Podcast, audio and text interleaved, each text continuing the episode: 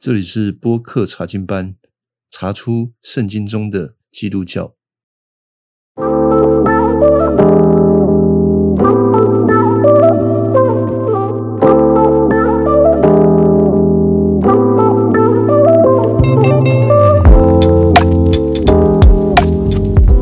天我们要来看一下这个创世纪的第四章哦。第四章这个地方发生了什么事情？就是亚当夏娃他们离开了伊甸园之后，马上就要学做人哦，而是这个 上帝他预备，因为他们受了咒诅嘛，啊，这个咒诅就是他们都会死亡。那因着罪的缘故，他们都会死亡。要怎么脱离这个死亡的咒诅呢？只有一个办法，这个办法就是夏娃必须要生出那一个应许之子，他要伤蛇的头啊。好，那亚当夏娃他们离开了这个伊甸园，当然除了他们两个人要吃饭要自己耕种啊，要那个有时候电视就是在演的，老呀啊，米奈被叫啥？哦，明仔要食菜，嘿嘿，大无而归啊，就像这样子。现在人吃素是我宗教上面的习惯，那个时候吃素是正常，就是通通都是吃素。亚当现在开始工作，通通要自己去种，要种啊才有得吃，而且还不好种啊，地上还有一些棘藜啊，不好种。这是他们生活上面的状况啊。那另外一方面就是要生小孩喽，生出那个应许之子是重要的事情。一边生小孩一边工作，其实这就是在一种，呃，我们一直我一直重复的在说的，就是创造之约。创造之约，一边工作一边生小孩，一边还要守安息日啊！不要忘记，这个时候亚当夏娃吼。这三件事还是得持续去做。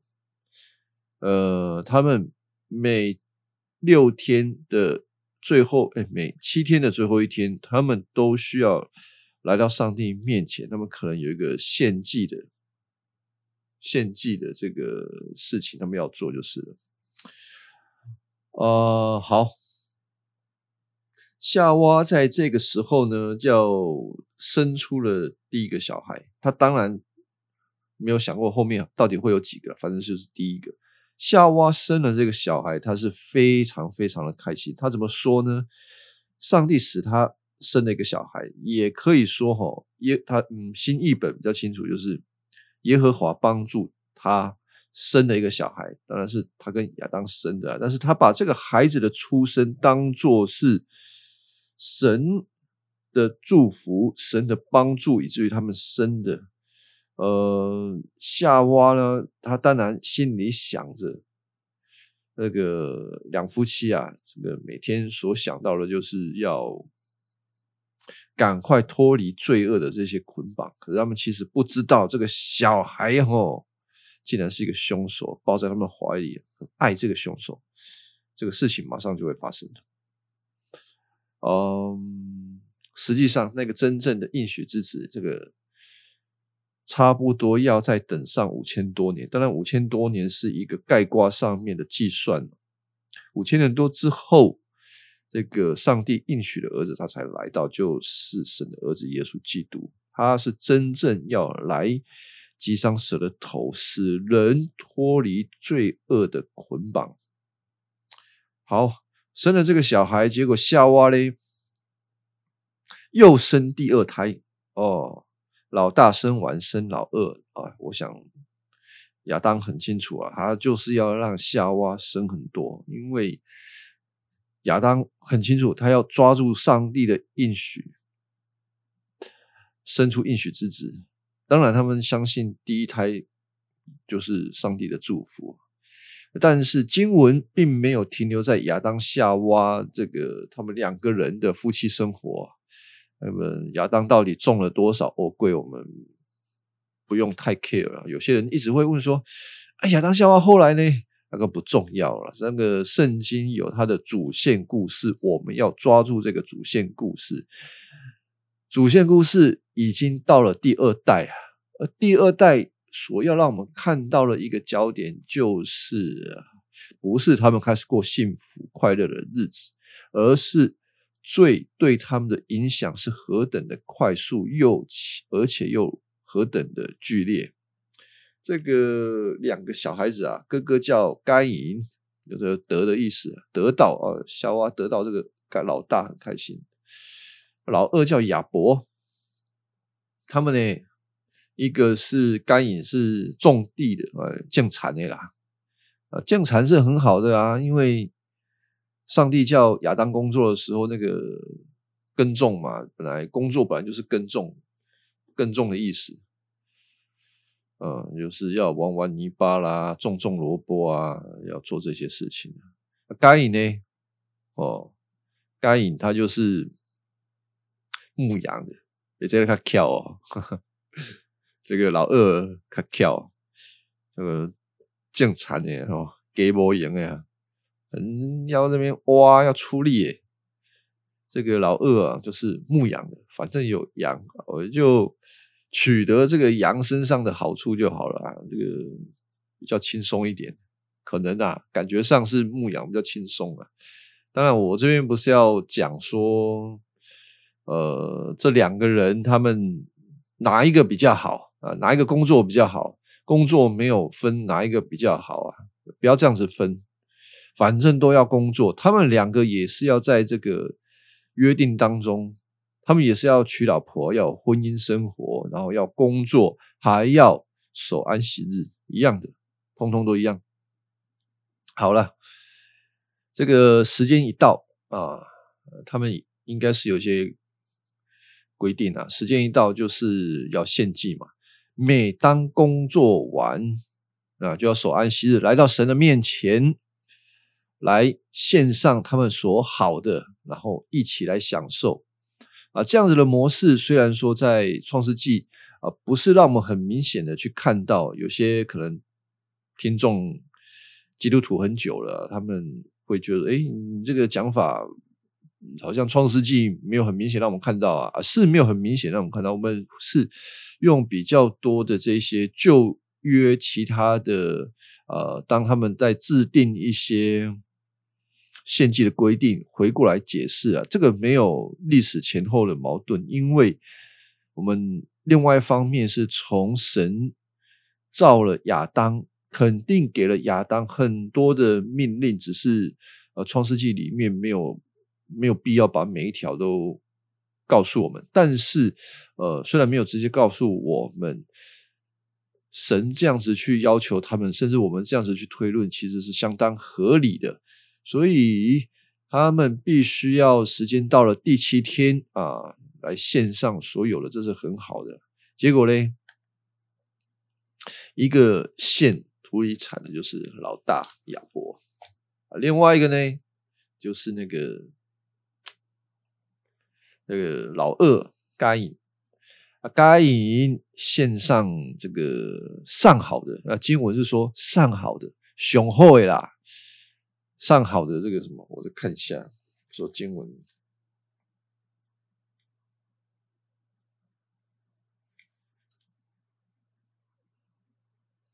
头生的汉阳的子由，哎，这不简单呢。你你如果仔细看这个经文哦，将羊群中头生的第一个头生的。是特别珍贵的，归给神的。还有羊的子油，子油你就自己想嘛，这不干单呢？哎，你要宰羊、杀羊，还有呃，你要这个把油脂收集起来。这都很费工啊！在做这些过程当中，我相信这个亚伯一边做，他一边想的是如何把这美好的东西献给神。我相信是这样子。当然，这个新约圣经希伯来书让我们很清楚看到这一点。但我们从呃旧约的角度来看，就看得出来了。那我的在查经的时候，虽然有的时候会有点乱开玩笑，但是呃，我很看重这个一些很重要的经文呢啊，甚至是该旧约的经文。他讲到哪里，我们就先看到哪里，不要太快的把新约的部分拉到旧约里面来解释。当然，呃，我们最后解释一定要把新约的经文拉到旧约来，才有一个盖棺的认定。但是，如果我们在解释的过程当中，一下子把新约的东西，还是我们脑袋的东西。或者是在教会牧师讲过的东西，马上放进来思想的时候，哦，其实不太好。我们会失掉很多旧约圣经本来给我们的亮光，是这样子。所以，呃，我们从这边来看，就看得出来，亚伯他在准备献祭这个事情是很用心的。他知道他要献给谁，他要献给神。那该隐呢？这个阿兄啦，阿兄也要来献祭。吼吼，那个经文很简单讲，他就是献上了这个土产，地上的土产。人家如果是见偶啊，就送偶啊；见这个环梅就送环梅。有些人说包谷啊，我以前是卖过包谷。我在那个菜市场外面卖水煮玉米，那个我不知道那个东西叫做包谷。那个有时候哎呀，包谷怎么卖？哦，那个东西叫包谷，我没有听过，我就叫玉米。就这个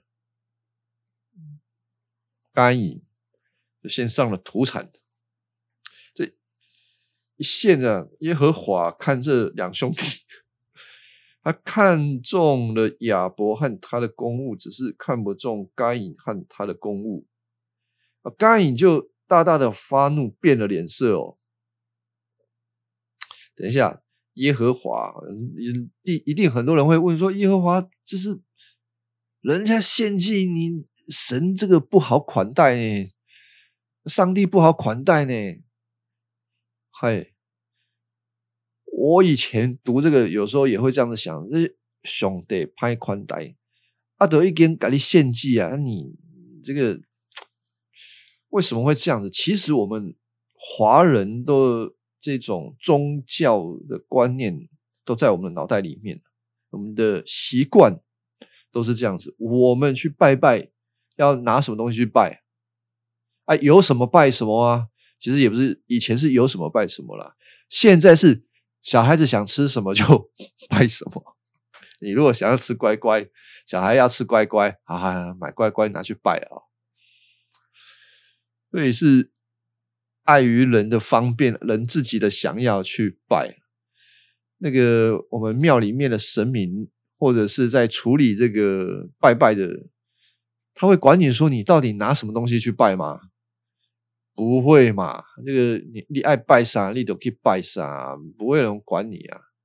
但是耶和华这个不是你要拜什么就都可以，每件事情都有它的规定，特别是献祭。想一想，那个亚当夏娃犯罪的时候啊，这个亚当他不是那个呃自己弄了。无花果，不是仙人掌哦，仙人掌伊的婚姻。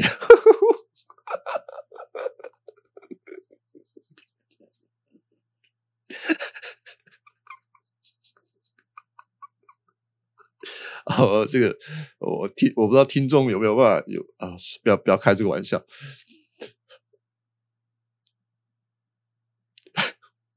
他就是用的那个无花果的树叶做了这个。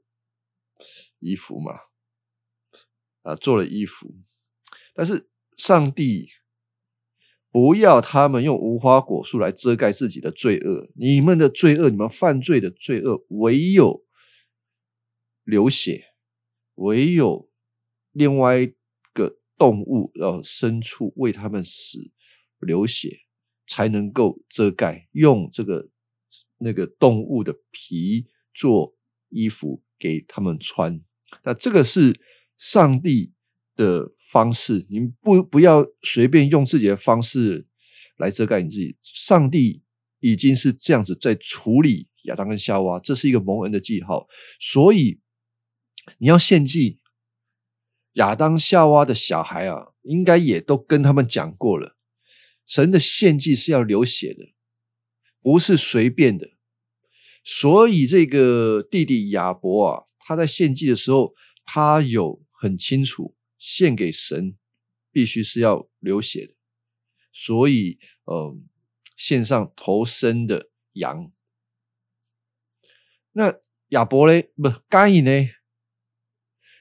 该隐难道就不能献这个土产吗？其实可以啦，但是前面你该做的规定，你该要流血的，你要献上牲畜的。你不能少，你不能爱做什么就做什么。以前我很早以前读这段经文的时候，我都会觉得啊，怎么那么有那么严重吗？甘隐他到底错在哪里？有那么严重吗？有，甘隐这个人问题很大，而大有问题，他就是恣意妄为啊。如果犯罪的人他不觉得他有问题。他不觉得他在上帝面前是羞耻的，他就不需要去遮盖他自己。他不认为他需要献上这个牲畜作为赎罪。甘银呢，他就是我就反正他想献什么就献什么，这个叫做不当一回事啊啊！不当一回事就是不看重神啊，所以就。反正也安息日啦，大家要家庭嘛。这个安息日就像是一个那个家庭聚会，那个爸爸妈妈、小朋友、上帝也是要聚在一起的时候啊。结果就是把那些他的土产献出来，上帝就不不不悦纳，不悦纳该隐和他的公物共物也是，呃，就是这样子啊。他本身心里就是不看重，所以神当然是不悦纳。他的公务啊，啊，结果这个事情，甘颖就不高兴了，他就发怒变脸。哎，这个很奇怪啊！啊，你本来也不看重啊，人家不悦纳你，也不悦纳你的东西啊，你这个自己做来的啊，你在不高兴什么？你不想？你想要让人家尊重你，越喜欢你，那你自己要做好嘛。啊，你做不好，人家不喜欢你，你自己又不高兴啊。其实该隐这个人是很难伺候的啦。上帝看到他这样子变脸哦，神就对他说：“你是在发什么怒啊？你干嘛变脸呢？你如果做得好啊，岂不蒙悦纳？你若行的不好。”罪就伏在门前，呃，他必恋慕你，你却要制服他。啊，这段经文，你如果真的想要蒙我的悦纳，就是蒙神的悦纳，你要按照我的意思，你不要自己想，然后不心又不甘愿，你这样子不可能得到我的悦纳。你需要在这个事情上面回转悔改。如果你不愿意悔改，罪就伏在门前啊！这是一个很生动的比喻，圣经这样子讲，一个很生动的比喻，罪好像变成了一个有位格的，好像是一个活物，有生命、有意识。他看到你，他就想扑上、扑到你的身上去，缠住你。那把它写讲说，这个罪好像在。你的门前，他在等你，这个真的很生动。其实啊，圣经也会描绘人的心好像是一个房子，你的房子到底是住了什么东西嘞？呃，你听什么什么东西就在你的房子里面。如果听很多神的话，你的房子就是光明的。那如果你的这个老是想一些有的没有的，然后看一些有的有你的脑袋啊，你等于是你的房子就是塞这些东西啊。当然，你就是欢迎啊罪啊进到你的心里。那最控制你最大的这个最明显的方式，就是照你自己的私欲去做，你想做什么就做什么，完全毫无节制，然后跟上帝的圣洁完全无份了啊。那简单的来讲，这段经文就是罪，他要缠着你啊，他要制服你。那上帝也对他说，虽然他要制服你，但是你要控制他。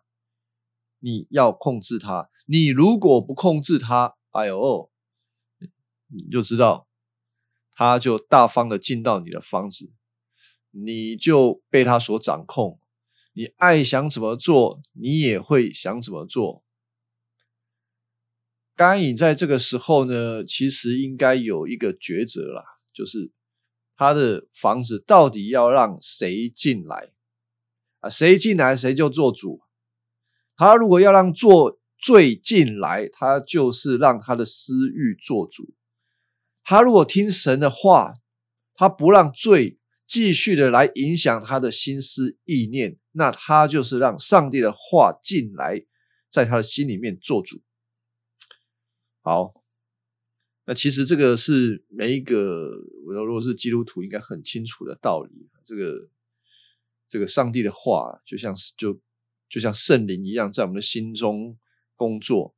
那圣灵的另外一个对头就是我们的私欲啊，罪就是靠着我们的私欲跟圣灵相争。好，然后呢，该隐有悔改吗？他有检讨他自己吗？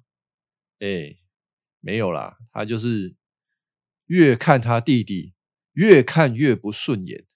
我们知道这种心吼，就是。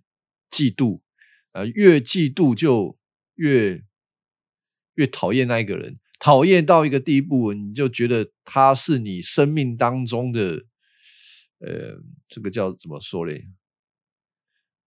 针啊，钉子啊，你非得把它除掉，你不把它除掉，你就是很难过。如果没有没有别人可以比较，如果亚当夏娃他们他爸爸妈妈只生他一个。那也还好啊，上帝也只能接受我这个，但是偏偏有个对照组嘛，啊，弟弟就是比较得疼爱，那那个坏的就是，除非你就跟着做好，这个没有什么话好讲。你不做好，你不愿意改变你自己，然后你想要达到别人喜欢你、接受你，那唯一的方法就是把那个眼中钉给除掉啊。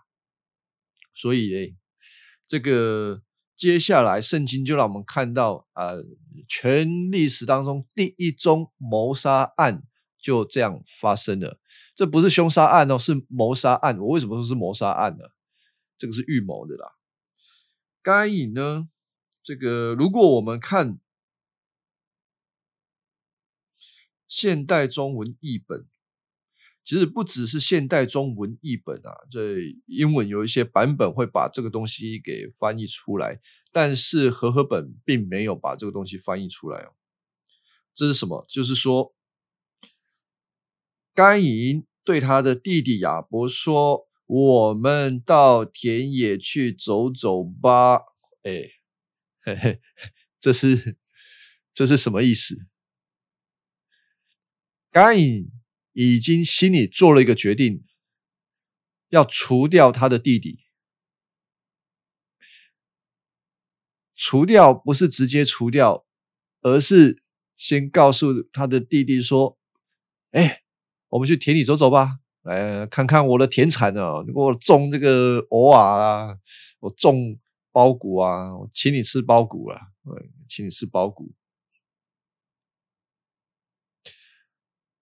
这个弟弟啊，想说哇，我哥哥这么好，呃，带我去看他的这个种什么东西，我要去做去这个看他所种的。这个到了田里，亚伯就痛下杀机，把他的弟弟给杀了。经文很简单的告诉我们这件事情的发生，但是我们需要去思想啊，今天的人去思想，你要去杀一个人容易吗？其实很不容易，真的很不容易。你要去杀一个人，你要想到你对这个人有多大的仇恨，才会想说要。杀掉他，那那个时候哪有什么什么什么杀人武器啊？我想那个刀剑那个东西都还没出来呀，可能可以用的工具就是石头吧，用石头把你的弟弟砸死、砸烂，你要确定他死掉。这是一个非常残忍的事情。圣经记载了许多残忍的事情，很多荒谬的事情，让人家很难理解的事情，更证明圣经确实是真实的。如果一个一直想要让人家相信的宗教，它不会记载这些东西。这个对这个宗教的呃名声一点都不好，真的不好。但是为什么要记这些东西呢？我们读圣经的时候，不要忘记，圣经永远有一个视角，就是要读者看到人受到罪的影响有多么的败坏，永远是这样子。然后呢？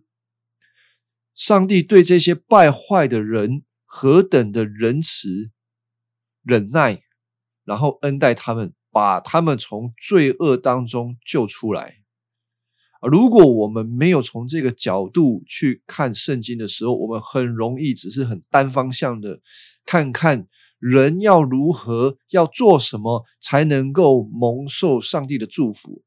这样子来看圣经的时候，其实真的会很单薄，而且我们的信仰生活会有偏差、不完整。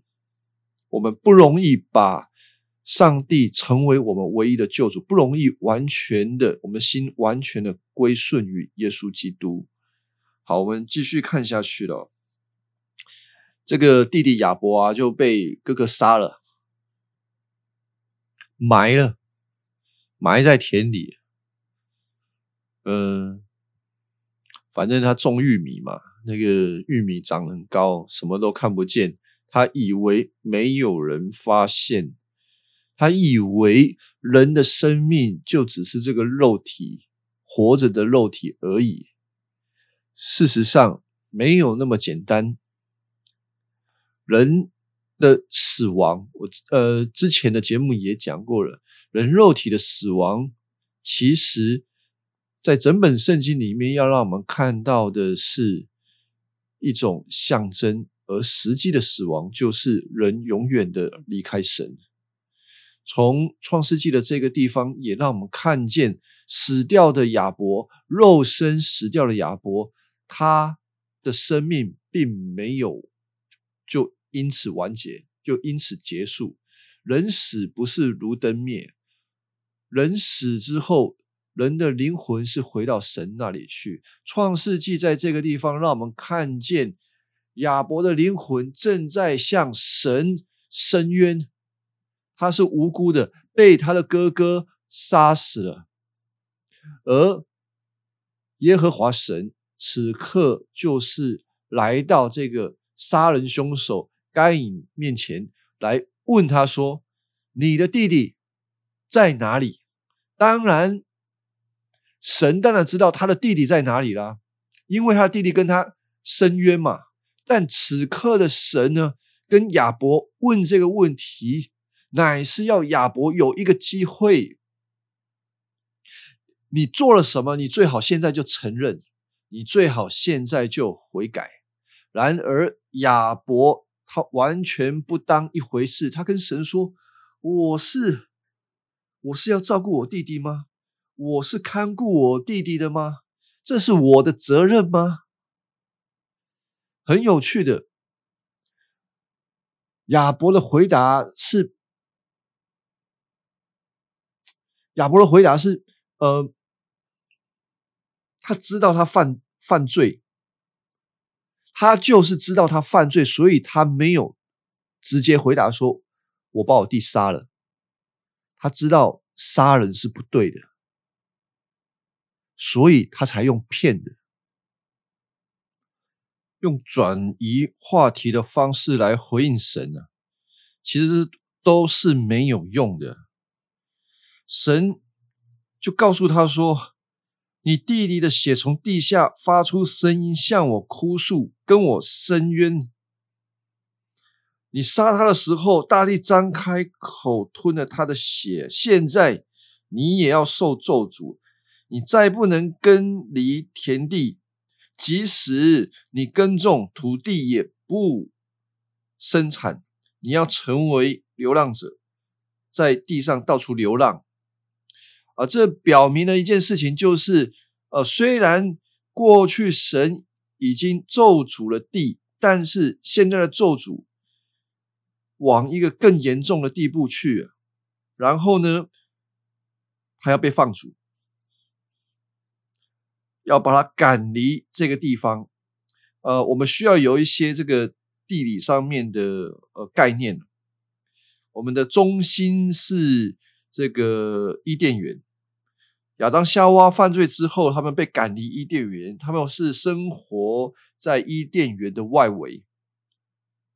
然后呢，现在甘隐再次被放逐，就是从这个外围再往更远的地方去，他们就是一路往东边移动。好，那甘隐呢，在这个时候。他听到上帝的审判，他还有意见呢。他有意见的，就是你对我这个审判也太重了吧？有那么严重吗？这是什么啊？上帝的审判，他还要含扣。他老爸被审判的时候，一句话都不敢吭一声。而这个该隐被审判的时候，还要含扣，能不能判轻一点呢？还有要离开可以，但是如果以后的人看到我要杀我怎么办？我我这样子很可怜哎。这个该隐到底发生什么事啊？他没有一点点的这种做错事情悔改的迹象。他没有认罪，他没有悔改。当神要放逐他的时候，他不会觉得离开这个地方是很可惜的，反而是我们这样子想啊，他还蛮愿意的。他早就想离开了。他们在伊甸园的外围，其实还是跟耶和华这位神还是。活在一起的，虽然那个亲密的感觉已经不像之前了，但是这个甘显然也是不想要这样的生活，他要过一个这个自己完全自己的生活，他不要他爸爸妈妈，他也不要神，通通都不要，他要去流浪。所以圣经让我们看到的是，他往伊甸的东边叫一个。地方叫做挪德之地，呃，那个挪德之地是呃和合本的翻译啊，其实意思就叫做流浪啊，我们可以直接称它为流浪者之地。他们不要神，他要构筑一个，还有后面进去挪德的挪德之地的人，通通是一群流浪者，不要神的人，他们只要人自己。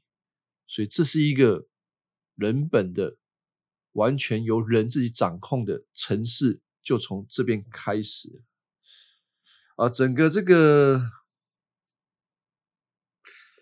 第四章，让我们看到的是亚当夏娃的第一对兄弟生出来之后，是互相残杀的，不是互相残杀，就是哥哥谋杀弟弟。这是怎么一回事？